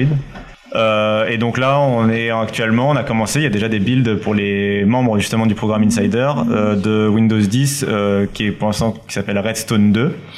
Euh, alors là, c'est bizarre, il y, a, deux choses. Euh, donc il y a Redstone 2 pour les PC de bureau, les mobiles, etc. Euh, on ne sait pas encore exactement quelles seront les nouveautés. Microsoft n'en a pas beaucoup présenté. Pour l'instant, c'est que des mises à jour qui changent vraiment le noyau du système. On a voilà, on n'a pas on n'a pas de beaucoup de nouveautés pour Redstone 2 et il y a juste la mise à jour de la Xbox aussi qui apparemment arrivera en octobre puisqu'elle s'appelle 16.10 donc c'est la mise à jour d'octobre qui apportera les nouveautés que Microsoft avait présentées à l'E3, l'arrivée des clubs et ce genre de choses. D'accord. Et des nouveautés pour HoloLens ou pas? Alors à chaque mise à jour de ce type, novembre et euh, anniversary update, il y a des nouveautés pour HoloLens, mais euh, et des nouveautés euh, importantes, mais bon, il n'y a pas beaucoup d'utilisateurs de HoloLens dans le monde encore. Donc on a quand même euh, la chance nous d'avoir autour de la table un développeur HoloLens. Enfin, Justement. Voilà, donc euh, bonjour Laurent. Bugnon, une star quand même. Laurent Bugnon, c'est quoi Plus d'un million de téléchargements du pattern MVVM. 1 million 600 000. Un Voilà, million. presque 2 millions quoi. Chaque, contribu- chaque utilisateur lui avait donné juste un euro. Ouais. Il serait millionnaire. Pensez-y. Euh, mais on, on peut tous contribuer si vous l'utilisez. Microsoft utilise ce pattern en un, pour, pour des produits que nous utilisons euh, sur notre euh, sur notre système. Euh, on l'a accueilli sur DevApps avec Laurent, avec Denis Voituron. Donc il y a un épisode où on va pouvoir découvrir ce, ce pattern, ce- cette, cette chose, cet objet en, en développement. Et ben ça tombe super bien que tu sois là, Laurent. Merci beaucoup d'avoir accepté cette invitation en vitesse Volontiers. pour ton retour en fait parce que tu as acheté euh, tu as acheté un HoloLens tu Par l'intermédiaire de mon entreprise, oui. ouais voilà non. Mhm. Vous entendez qu'il vient de Zurich enfin pas loin On entend que je viens de Lausanne. C'est mon accent pardon. vaudois, voilà. J'habite à Zurich. Euh, voilà donc ton expérience en fait autour de, de, de cet Mhm. appareil ici il y en a qui je crois qu'on a pu voir une session hier ou quelque chose dessus Ok. ton expérience au niveau voilà euh, cet objet Oui. moi au niveau du développement Mhm. et ta vision Oui, bon, ben nous, on a de la chance en fait d'avoir euh, travaillé avec HoloLens depuis euh, presque une année et demie maintenant. Donc, on était un des premiers partenaires, un des cinq partenaires originaux du, du team HoloLens euh, à la base. Donc, euh, directement après Build 2015, en fait, on a commencé à travailler là-dessus. On a eu euh, pas mal de développeurs qui, ont, qui sont allés à la HoloLens Academy, donc l'école où on apprend à développer pour HoloLens. Et euh, on a des appareils depuis à peu près novembre l'année passée, donc ça fait à peu près une année maintenant. Euh, c'était au début un petit peu, euh, je dirais un petit peu difficile de trouver les. Enfin, euh, disons que si on veut bien, on a, on, on a un petit peu dû tout inventer parce que c'est un appareil qui est tellement nouveau. Euh, même type d'expérience qu'à l'époque quand on a commencé à travailler avec Kinect. En fait, on a, on a fait beaucoup de travail aussi avec le Kinect. Donc, c'est des objets avec lesquels on doit, on doit réinventer une, une expérience utilisateur nouvelle. Euh, moi, j'ai mon appareil depuis euh, à peu près six mois maintenant. Euh, mon appareil personnel et euh, beaucoup de je dirais que j'ai- dû beaucoup réapprendre en fait parce que moi j'ai l'habitude de faire des applications 2D et j'ai enfin trouvé pourquoi j'avais dû faire de la, faire de la trigonométrie à l'école donc je suis très content un, un. Z en plus Et Ouais. Donc tu, tu as, on travaille avec Unity, c'est ça? Oui, euh, bon, on peut travailler en fait avec euh, n'importe quel framework qui rend sur euh, Direct 3D. Donc euh, c'est la plateforme c'est Direct 3D euh, de Windows, mais bien entendu que ça fait beaucoup plus de sens de travailler avec Unity en ce moment parce que déjà il y a un partenariat entre le team HoloLens et puis et puis Unity, donc ça veut dire qu'on a beaucoup d'outils qui sont directement adaptés. Et puis également, euh, disons, le- la, facilité de travail, je dirais, c'est-à-dire que Unity, c'est quand même un, un objet qui nous soutient euh, dans, la, dans la création de, de, de ces scènes 3D. Moi, personnellement, je suis un, plutôt... euh, Enfin, je fais ça comme activité accessoire, je dirais. J'ai des collègues qui font ça comme activité vraiment principale. Ah bon? Autour de HoloLens Oui, ouais, ouais, tout à fait. Donc, par exemple, mon collègue à, à Dresden, René Schulte, qui est aussi un MVP, qui lui est notre notre directeur en fait de toutes ces expériences immersives, qui a une formation 3D euh, déjà à l'université, donc qui est vraiment là-dedans depuis qu'il était tout petit, et euh, qui est très content de pouvoir enfin faire de la 3D euh, productive, je dirais, après avoir euh, fait beaucoup de, de XAML également. Donc oui, on a Bon, mon entreprise étant basée aux États-Unis, forcément que ça nous facilite un petit peu la vie parce que pour les clients, par exemple, eh ben, on a déjà la possibilité d'acquérir des, appareils. Tandis qu'en Europe, c'est un petit peu plus difficile. Il faut trouver une adresse aux États-Unis, etc. Mais disons qu'aux États-Unis, ça se passe bien. Donc, on a déjà des, des projets euh, commerciaux. euh, Tu peux en parler on travaille.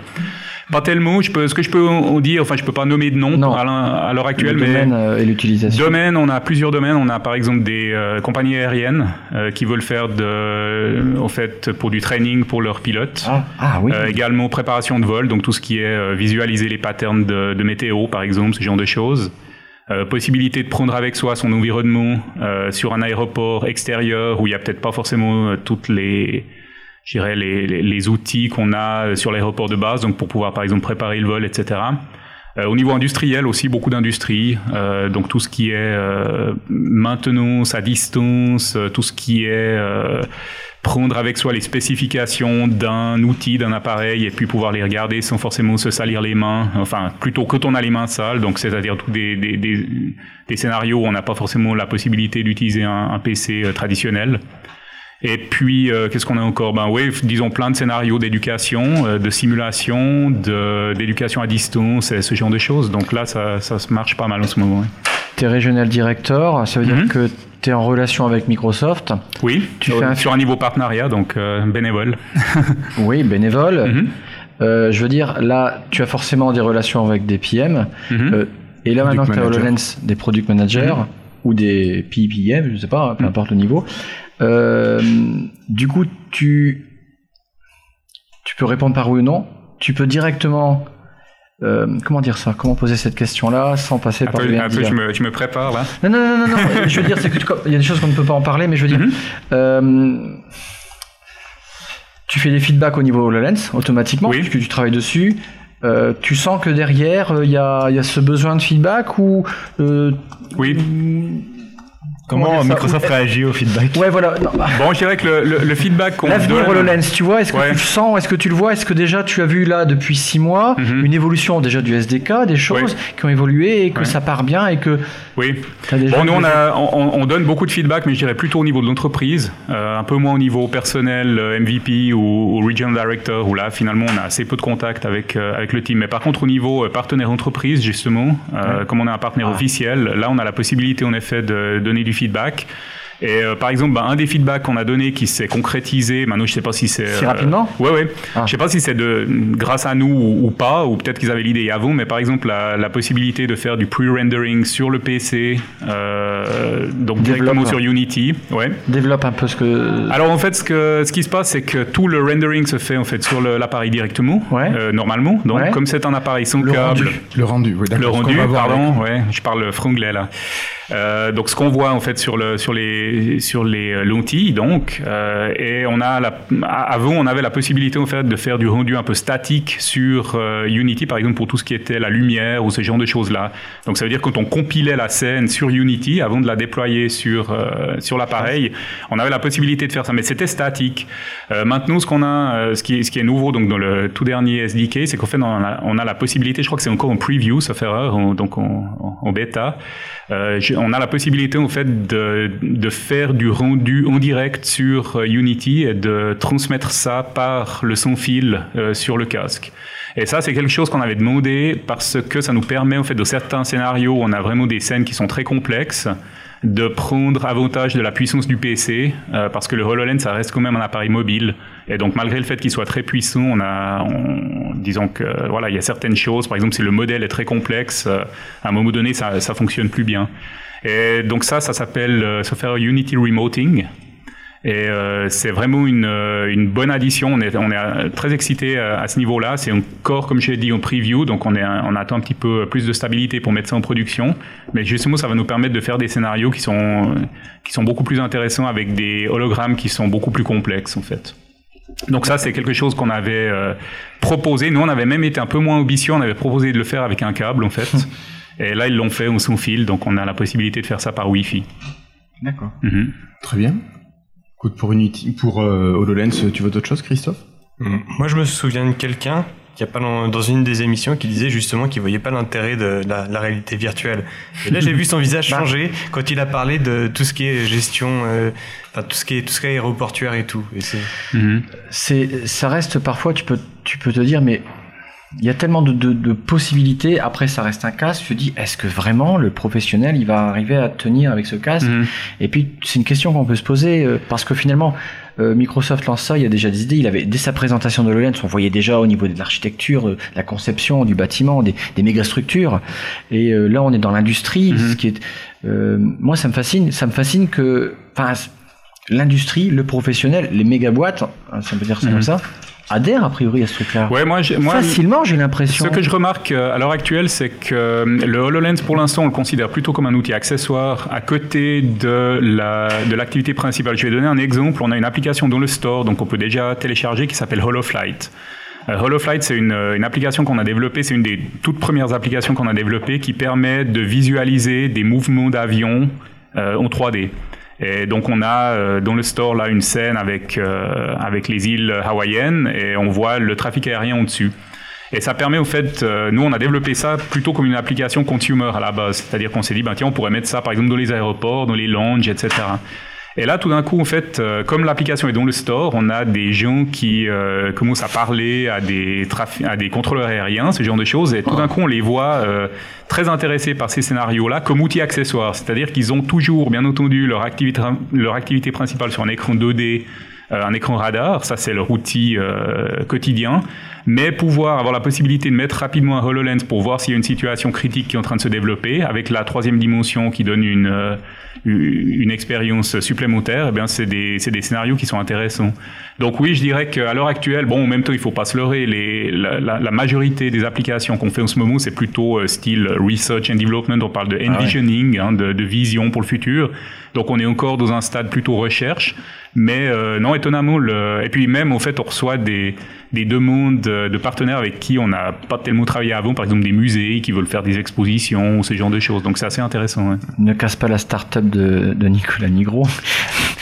Thomas Thomas, Thomas, Nigro, ouais. Thomas Nigro, tu, tu as suivi un petit peu ce qu'il fait au niveau de, des, des musées, en fait, euh, avec tout ce qui est VR et, et HoloLens Euh, J'ai suivi un petit peu parce que bon, je connais Thomas comme c'est aussi un, un directeur régional, donc Oui. euh, j'avais suivi un petit peu, mais je dirais que voilà, le, le monde est grand, donc il y a Oui, assez de place pour il y tout a le monde, sans problème. Il y a beaucoup Il a d'infrastructures. l'avantage d'avoir des, euh, il me semble, un accord avec le Louvre, par exemple, donc c'est pas le plus petit musée au monde. Non, exactement. Bon, nous on travaille aller. plutôt sur des musées américains, mais Voilà, ouais, donc, ouais, absolument. Ouais. Mais c'est intéressant, c'est vraiment intéressant. C'est un des usages quand même HoloLens. Enfin, pour l'instant, c'est des usages très professionnels. Bon, c'est pas pour le grand public, pour le moment en tout cas. Ouais, il y a des usages un peu mixtes, disons. Je dirais qu'un un musée, par exemple, c'est un usage que j'appellerais mix, Mm. c'est-à-dire qu'on on va pas forcément acheter l'appareil ou le porter à la maison, mais en même temps, quand on va euh, dans le musée, eh ben, on peut le porter et puis profiter. Ouais. Mais d'ailleurs, enfin, Microsoft pour le moment, je trouve, a la bonne idée aussi de peut-être de bien montrer les cibles euh, qu'adresse le produit, de, ce- ce- par exemple les formations, l'architecture, etc. Ils- Ouais, complètement. Ouais, bien. Ouais, puis donc plus- d'autant Et plus que. de, de Thomas Nigro est vraiment intéressant. euh, Ouais. faut- pour les musées, enfin même l'idée en général d'avoir des milliers de comme ça. Euh, une, une- ils vont pas le distribuer comme les lunettes 3D au cinéma à 2 euros. Hein, euh, celle que tu jettes Ouais, après à la fin de comme la en fait, c'est plutôt comme les euh, audio guides euh, que tu reçois. Ouais, Avec une caution de 3000 euros. Quoi. enfin, c'est ça. Je pense qu'il va falloir faire baisser le coût. euh. Mmh, Ouais, bon, bah, Clermont, c'est une version 1. Euh, Ouais. Clermont, pour une version 1, elle est très bien finie. Euh, J'ai parlé à une conférence récemment où ils ont parlé de prototype. Ça m'a un petit peu énervé parce que c'est beaucoup plus qu'un prototype. C'est vraiment une version 1. Euh, elle est très très bien finie. Moi, que j'ai reçu la boîte à la maison, j'étais assez euh, stupéfait de voir aussi. euh, Il y a une boîte pour euh, pour la transporter, donc euh, ce qui est très utile parce que comme je suis assez souvent à l'aéroport avec, eh ben voilà, ça, ça me permet de la transporter sans problème. Et euh, c'est très bien fini, mais c'est quand même une version 1. Et je pense que le fait de cibler sur des applications plutôt entreprises et, et industrielles, Intelligent. c'est très intelligent parce qu'un un consumer euh, serait pas forcément satisfait. Bon, on parle toujours de voilà de, du champ de vision, ce genre de choses-là, mais dans un dans une utilisation professionnelle, finalement, ben ça gêne pas. C'est un outil euh, supplémentaire. en fait. J'ai vu le packaging sur tes photos, effectivement, c'est c'est propre, c'est beau, c'est bien fini, c'est soigné. Tout à fait. Tes filles ont adoré? Mes filles aiment bien, ouais. La première, euh, première chose que mon aîné a faite, c'est euh, se mettre sur le canapé et puis euh, regarder YouTube en trois dimensions. Donc euh, voilà, pourquoi pas? Excellent. Guillaume. Ok. Euh, merci beaucoup Laurent. De rien. Et merci de m'avoir. Donc Cassim nous fait signe et nous recevons un nouvel invité. Oui, euh, le deuxième Christophe. Parce qu'on a déjà deux Florian, donc. euh, Pourquoi pas avoir deux Christophe Voilà, pourquoi on n'aurait pas deux Christophe Donc bonjour. Christophe. Bonjour. Est-ce que Cassim tu peux nous présenter un petit peu Christophe s'il te plaît? Je pense que je vais après le laisser se présenter peut-être mieux que je le ferai, mais c'est un. Alors, il a deux casquettes, un peu comme moi. Euh, donc, euh, tu m'arrêtes si je me trompe. Donc, Vas-y, tu es, vas-y. euh, tu es euh, euh, le jour, tu es euh, développeur euh, euh, ASP.NET, il me semble, entre autres. Entre autres, c'est Et, ça. euh, et de nuit, euh, et la nuit, tu es euh, podcaster comme nous euh, pour euh, Geeking, euh, pour l'équipe de Geeking. Exactement, c'est ça. euh, Plutôt bordelais du coup. Oui, bordelais d'origine, oui. Euh, Ok.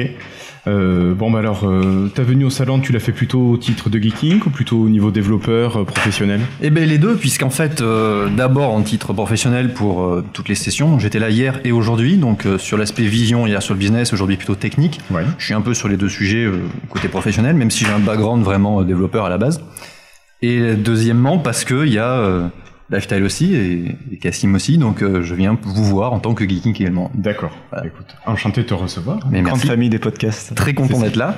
Mais je te laisse enchaîner, Cassim. Euh, oui, oui, bah, non, bah, après c'était surtout, euh, bah, je pense qu'il aura des avis intéressants parce que euh, avec Geeking, euh, bah, il y a Geeking Beats aussi, mais il y a surtout même avec Geeking, euh, vous suivez beaucoup. euh, bah, D'ailleurs hier vous faisiez l'événement euh, Google. Euh, non, on m'a dit qu'on n'en parlait pas, ça. Oui, d'accord. Bon. Oui, Euh, bref, et vous suivez beaucoup l'actualité tech euh, en général de Microsoft ou d'autres entreprises qui peuvent exister. Oui, c'est ça. Euh, oui, effectivement, c'était c'est compliqué. Ce, ce mois-ci, là, il y a beaucoup d'événements qui, qui s'enchaînent. ouais, mais, euh, on arrive à tout couvrir, on est assez C'est la rentrée. c'est parfait. Ouais. C'est la grosse rentrée euh, souvent et comme ça il y a des tunnels de- euh, dans l'industrie. Euh, non, bah, du coup euh, peut-être de ton utilisation euh, de produits Microsoft, euh, on peut parler. Oui, bien sûr. Puisqu'on on parlait justement des produits, euh, des appareils euh, bah, que propose Microsoft. Je vois que tu as une, une jolie transformer. Euh, T100, ouais, j'en suis super content.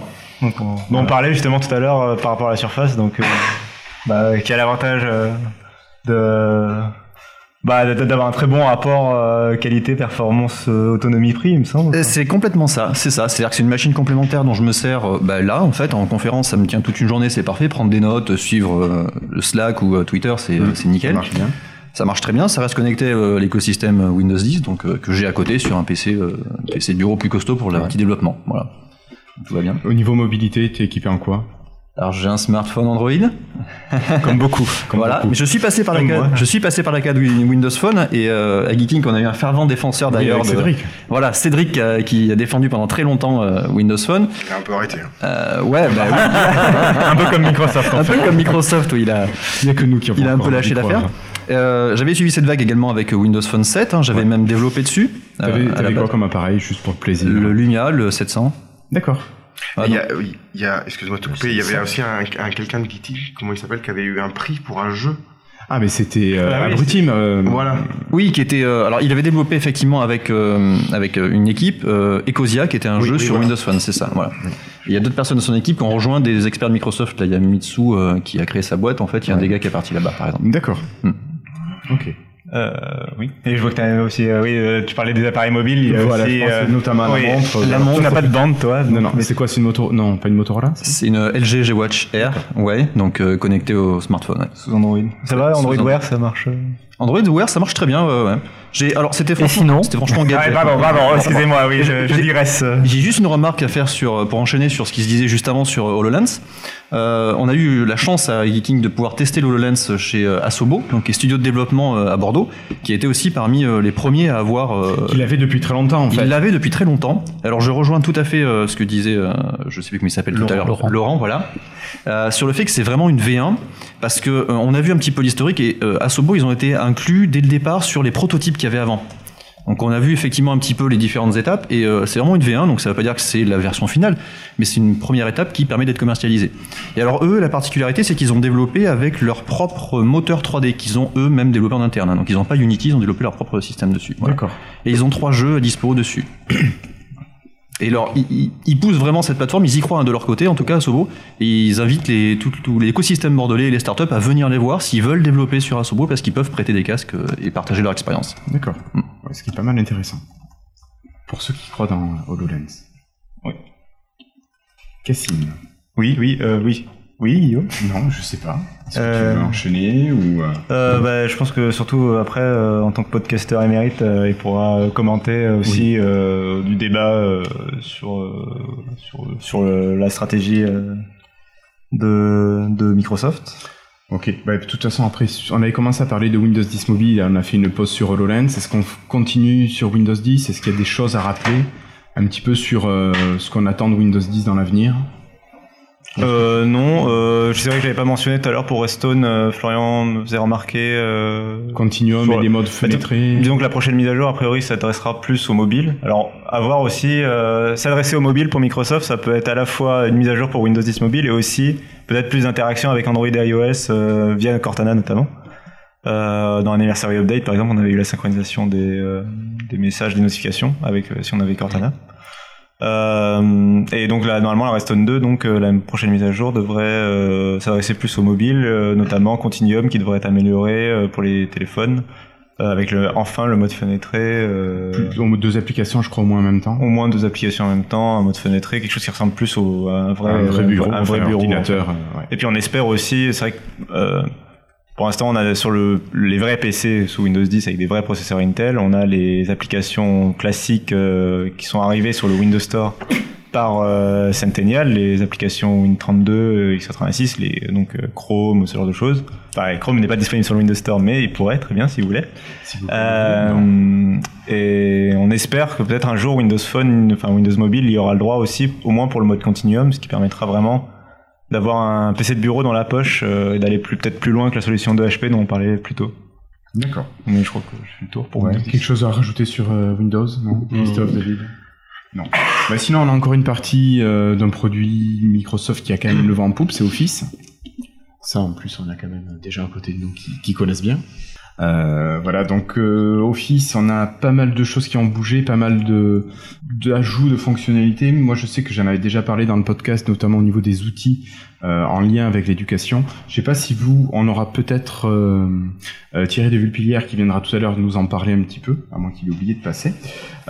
Sinon, vous, est-ce que vous avez sur Office, l'environnement Office, des choses à, à présenter? Peut-être. Non? Non, pas plus que ça. Enfin, à part si, pour parler de Office 2016, mais euh, des, des Ouais, nouveautés amenées. y a, hein. Donc c'est pas, pas très récent. hein. Si je commence à parler de Telmi, enfin, dites-nous ce que vous voulez faire, par exemple. Euh, je sais pas si ça te. Non, ça, c'est moi, Voilà. c'est pas le genre d'outil que j'utilise, mais euh, je parle Office dans le sens Office 365. Vraiment la, la version en ligne complète que tu qui t'offre pas mal de services finalement. Ah oui, alors la version plutôt pro ou Oui. école, euh, oui, non, là, Voilà, effectivement. soit éducation, soit on- professionnel. On n'a pas encore trop eu le temps d'utiliser euh, Ouais. Notre partie pro, mais ouais. Euh, non, bah après je pense que globalement Office 365 c'est toujours, enfin pour parler du produit en lui-même plutôt que côté consumer, c'est quelque chose qui marche assez bien. Euh, Microsoft, enfin a vu assez rapidement la croissance doubler en- au niveau des, des- des achats. Et, et les gens s'y sont faits, je pense, pour, pour, pour la plupart, que ce soit des entreprises, des particuliers. Je pense que ça choque moins qu'au départ d'acheter un Office en abonnement. Voilà. oui, après, maintenant les sur- gens, les gens s'y font. C'est Oui. sur- c'est surtout qu'en fait, tous les gros ajouts qui sont faits au niveau en termes de fonctionnalité sont faits sur Office 365. C'est surtout ça en fait. Microsoft capitalise énormément sur cet outil-là. Et euh, d'ailleurs, ils ont raison. Bah, la preuve, c'est que les achats suivent. Et, euh, et puis même, il y a plein de features qu'on retrouve dessus qui sont vraiment pratiques, vraiment, euh, vraiment sympas à utiliser et simples.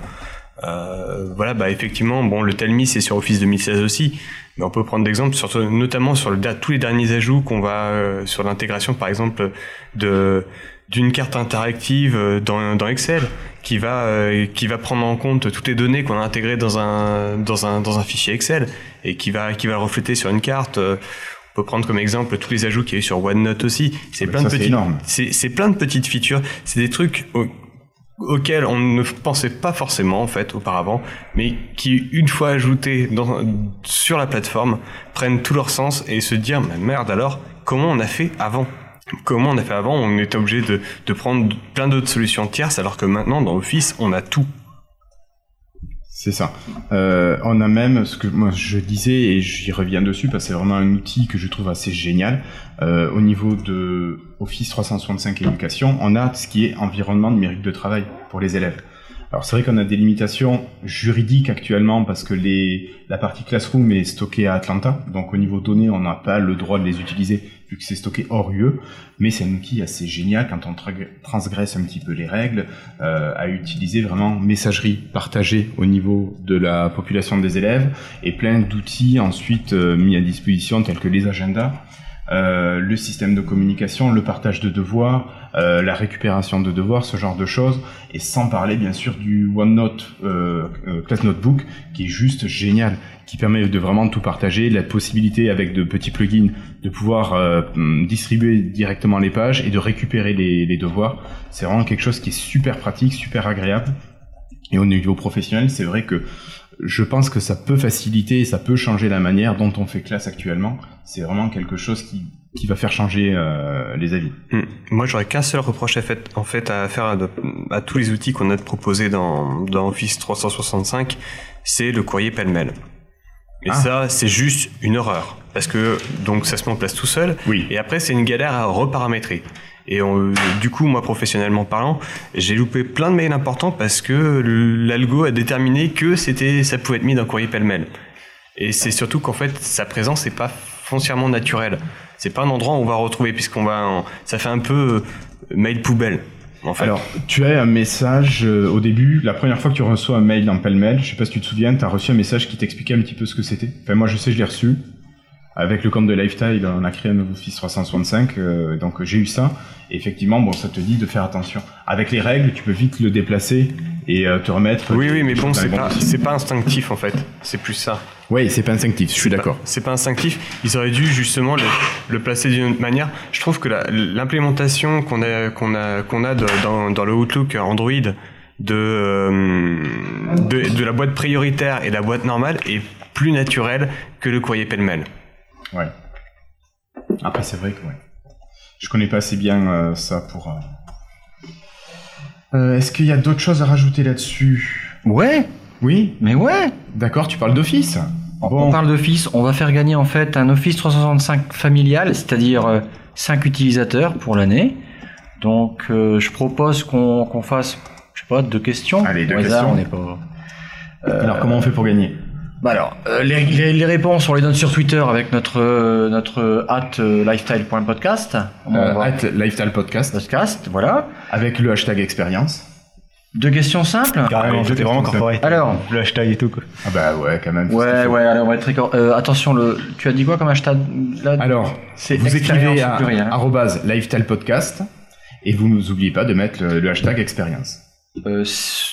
Tout le monde peut jouer. Si vous n'êtes pas présent, c'est pas grave. Ça sera envoyé euh, à l'adresse qu'on indiquera en privé, etc. Enfin, qui Ouais. nous indiquera en privé. Alors, la question numéro un, euh, je vais reprendre. Ça sera.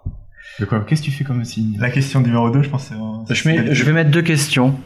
Ouais, ouais, d'accord. D'accord Ouais, ouais, deux questions. Ok. On a eu un invité, Laurent Bugnon, il n'y a pas longtemps, Hum. quelques minutes. Il nous a parlé de quel appareil de chez Microsoft? Première question. On cite l'appareil. Deuxième question, de quel jeu s'inspire l'outil de l'éducation présenté par Audrey, qui est venu tout à l'heure aussi? Donc deux réponses, deux mots à mettre, le hashtag expérience, at Et à Podcast. Lifestyle Podcast. Voilà. Donc on attend vos réponses. On peut mettre une petite musique d'ambiance. Et, Euh, on pourrait, ouais. et, et, euh, Il faudrait qu'Aurélien nous mette Mais je crois que d'ailleurs, Guillaume en a mis, euh, Christophe en a mis une tout à l'heure de musique d'ambiance en Oui, rapport avec c'était le l'une jeu des de deux questions. Ah, J'avais été sur le site Mais, mais, Coder euh, Hmm. Org. At. ATMC.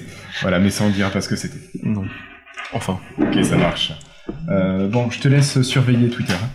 Je vais essayer de faire ça en Ah, euh, effectivement. faudra peut-être décider à quel moment on break. Bah, dès qu'on a une bonne réponse. Ah, si, ah, t'es, là, t'es Ah, comme ça, toi. toi, t'es comme Ah, ça. ouais, Le premier, euh, le, le- c'était pas, euh, on n'avait pas précisé que c'était un concours de rapidité. Ah, on n'a Non, pas dit ça? Plus En plus, ça répond sur le Slack aussi, donc peut-être Ah, qu'on reprécise que c'est sur non, c'est sur Twitter hein, qu'il faut répondre. Les pauvres gens qui n'ont pas Twitter. Ah, bah écoute. euh, Est-ce qu'aujourd'hui, Oh, tout le monde Est-ce n'a que- pas est-ce qu'il y a une application Twitter sur répondu. Alors, on doit répondre sur Android. Oh merde. on Etienne a a un truc qui est répondu. génial qui s'appelle euh, Twitium aussi sur. euh, Mais Etienne a répondu. Et c'est bien meilleur que les Etienne applications Twitter euh, officielles, je trouve. Surtout parce qu'il est capable de te replacer dans ton... Je sais pas, je l'ai pas vu moi. Moi, j'ai rien vu. Hein. Je viens de voir traître. Ah oui, oui, c'est ah, si, il a répondu. C'est pour moi, ça. Il y a une minute. C'est, euh, apparemment, on va se prendre des représailles de Bordeaux. euh. Est-ce que j'ai manqué quelque chose? Bonjour Cédric. Pourquoi alors, Ah oui, Étienne, c'est bon. Il y a une minute. Bon, bah Etienne, écoute, t'es bon pour venir récupérer ton lot. Au moins, on n'aura pas besoin de te l'envoyer. mais, mais pourquoi je ne vois pas la réponse bah, elle est là, regarde. Ah, eh ben peut-être que Twitium, c'est Twitter, pas si bien que ça. Twitium ne- n'a- n'agrège pas en temps réel. On applaudit bien fort. Euh, Et d'ailleurs, on pourrait peut-être entendre ce remerciement en direct aussi. hein. Ça peut être une idée. Ça peut être une idée euh, de faire passer Étienne justement pour l'entendre. Oui, on peut. Mais c'est Oui. pas, c'est un patron. Oui, c'est un patron, Étienne. Et on lui donne le respect, Etienne. Bah, c'est ça, c'est notre patron. D'ailleurs, on a quelques minutes. euh, Christophe, tu nous reparlerais un petit peu de, de Lifestyle, des associations et puis le Patreon? Et Alors, Slack. Lifestyle, qu'est-ce que c'est que Lifestyle? C'est une, euh, une association de 1901 qui existe depuis maintenant presque plus d'un an. Ouais, un an et demi. Euh, ça fait six saisons que nous parlons sur les technologies Microsoft sur le site lifestyle.fr. Euh, depuis un an et demi, nous avons créé en fait pour financer euh, que ce soit des appareils que nous allons acheter, tester et automatiquement mettre en lot. Mm. D'accord C'est l'idée. C'est exactement l'idée. Et puis après, pour essayer d'avoir palier de financement. ouais. du matériel euh, comme des micros. On est- nous, on enregistre chez nous. AOS, qui ici, on utilise leur matériel en local. Donc, c'est c'est un autre podcast qui parle de SharePoint, tout ça. Euh, non, mais euh, AOS, mais euh, c'est ça, hein, Azure Mais Office là- SharePoint etc. Yammer, Yammer un petit peu. Skype, Pas Yammer ah, Skype for Business.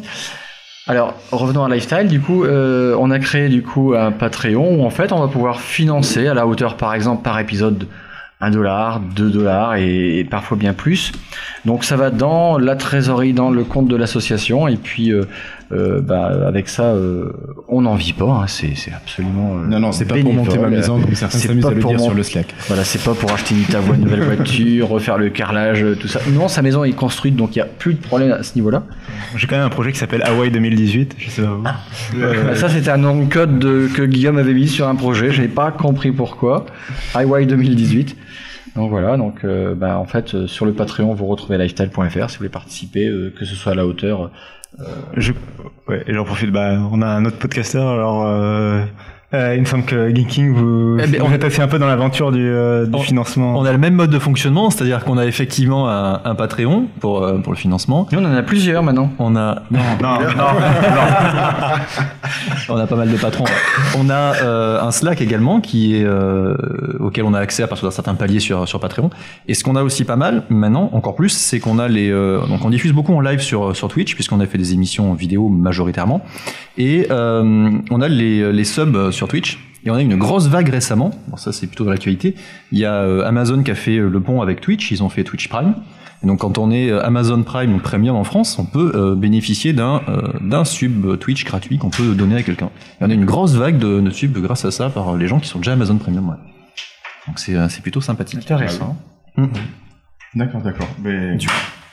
D'autant qu'avec euh, Twitch Premium, euh, enfin, il y a l'annonce récemment. Bref. Alors euh, nous, on a également un Slack chez Lifestyle euh, qui nous sert à, à faire vivre un petit peu toute la communauté. Et nous, par contre, c'est euh, voilà, quel que tu sois patron ou pas, c'est ouvert à tout le monde. C'est vrai qu'on a pas mal de gens même qui nous ont suivis euh, aujourd'hui. euh, euh, sur le Slack qui ont échangé avec nous, notamment Étienne, Sylvain qui est parti, il me semble.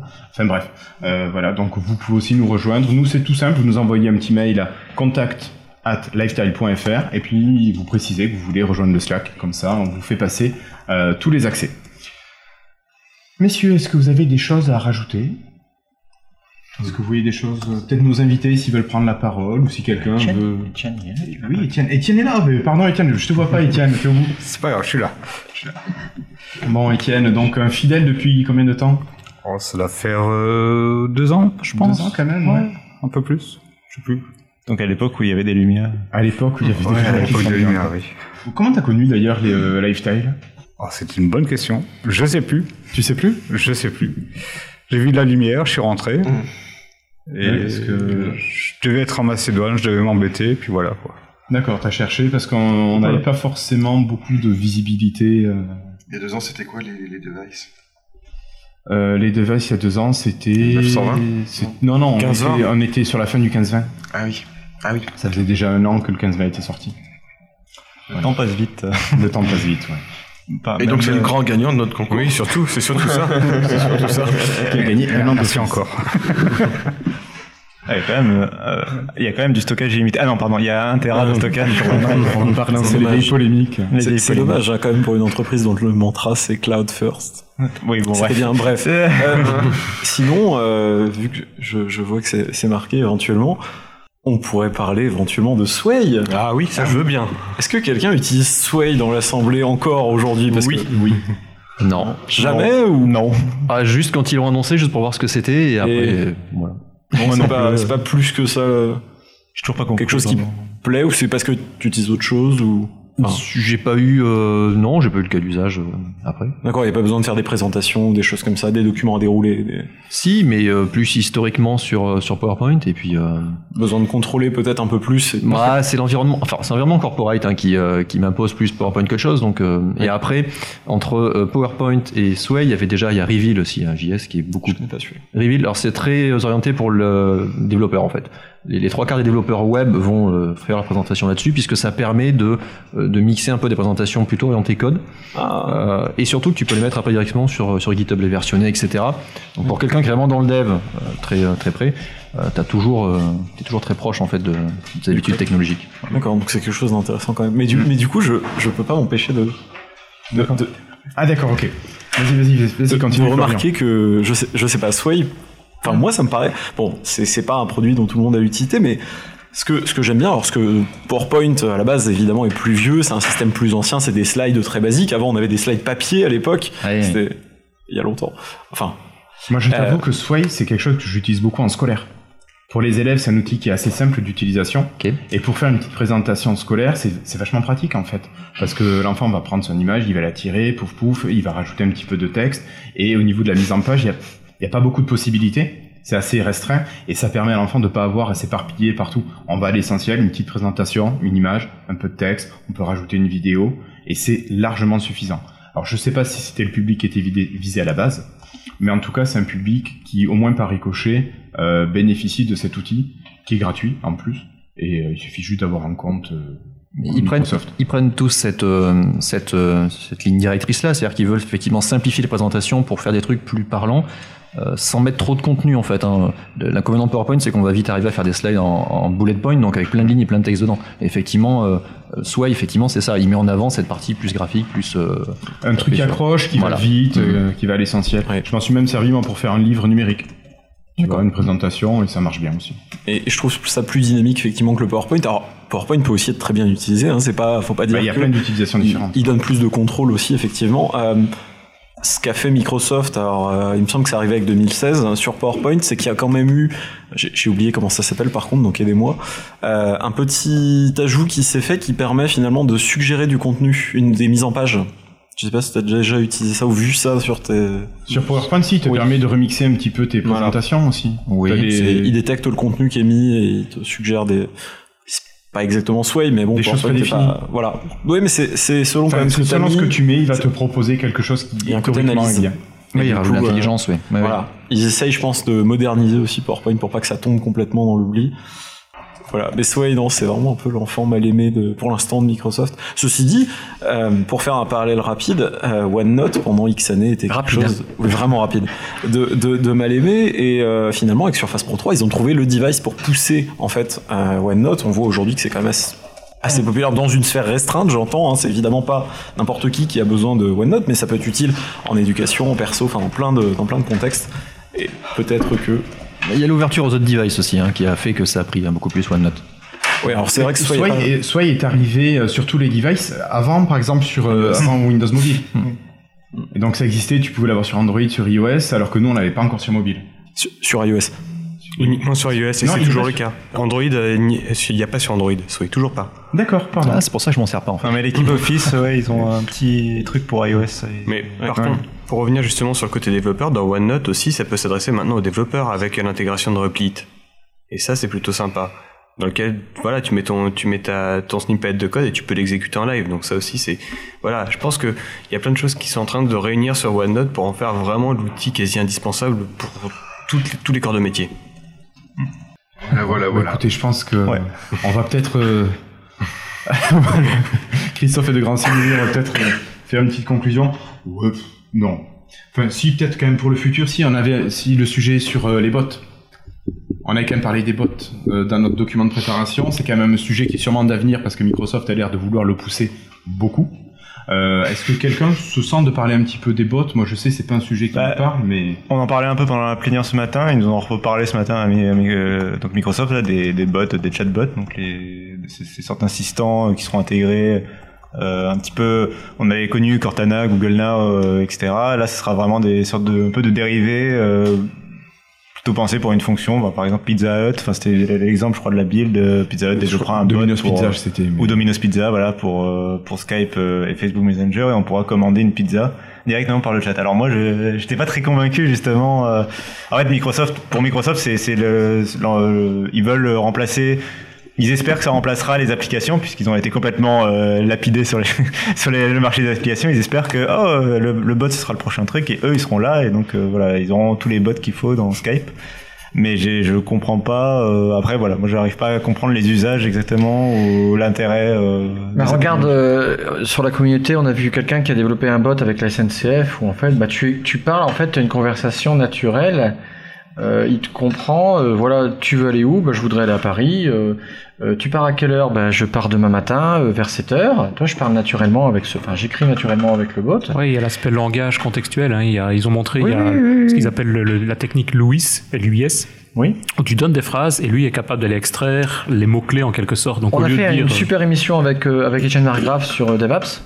Sur les bots, ouais. Sur les bots, et en fait, ça explique vraiment le principe. Mais, mais c'est c'est une interaction avec l'homme de manière naturelle. En fait, c'est un peu comme une, c'est un Cortana par écrit, c'est c'est quelque chose comme ça que tu retrouves partout. Alors, c'est justement fait pour, euh, pour prendre le boulot de Pop Jean. Non, oh, pardon, non, non, je, tu effaceras. Non, non, mais Non, je veux non, dire. je coupe pas. euh, non, non, mais il y a, il y a quelque chose d'intelligent, il y a de l'intelligence derrière, et, il y a l'aspect contextuel aussi. et naturel. Oui, c'est ça, c'est l'aspect naturel. Donc, t'as dit, on, on- par exemple, commander une pizza, tu vas d'abord dire je voudrais une pizza et il va pas te renvoyer tout, le- tout le menu en demandant ce que tu Bonjour, vous avez dit pizza, appuyez sur 1.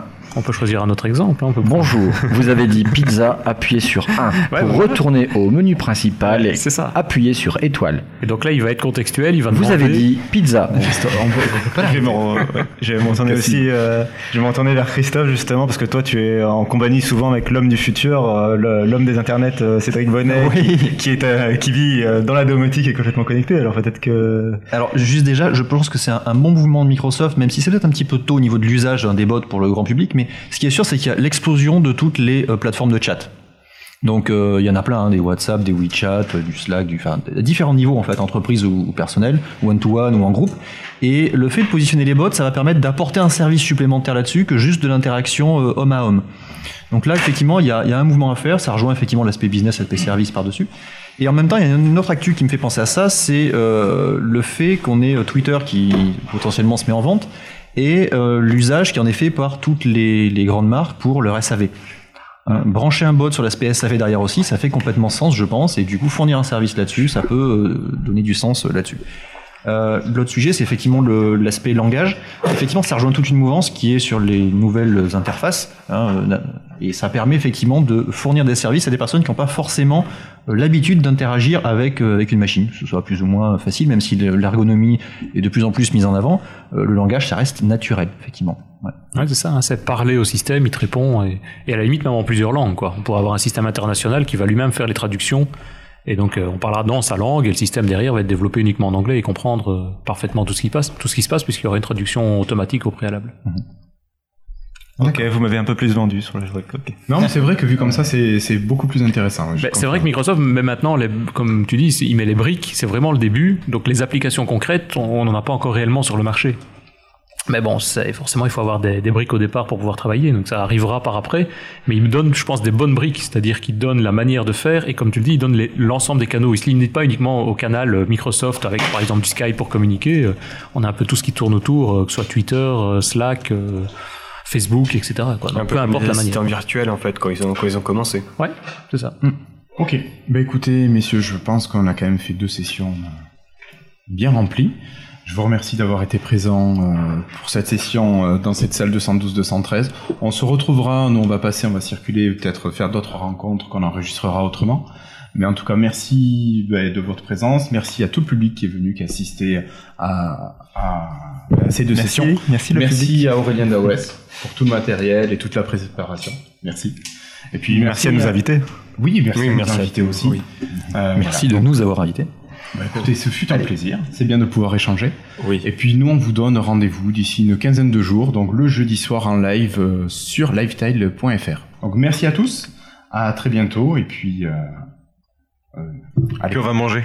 oui. oui.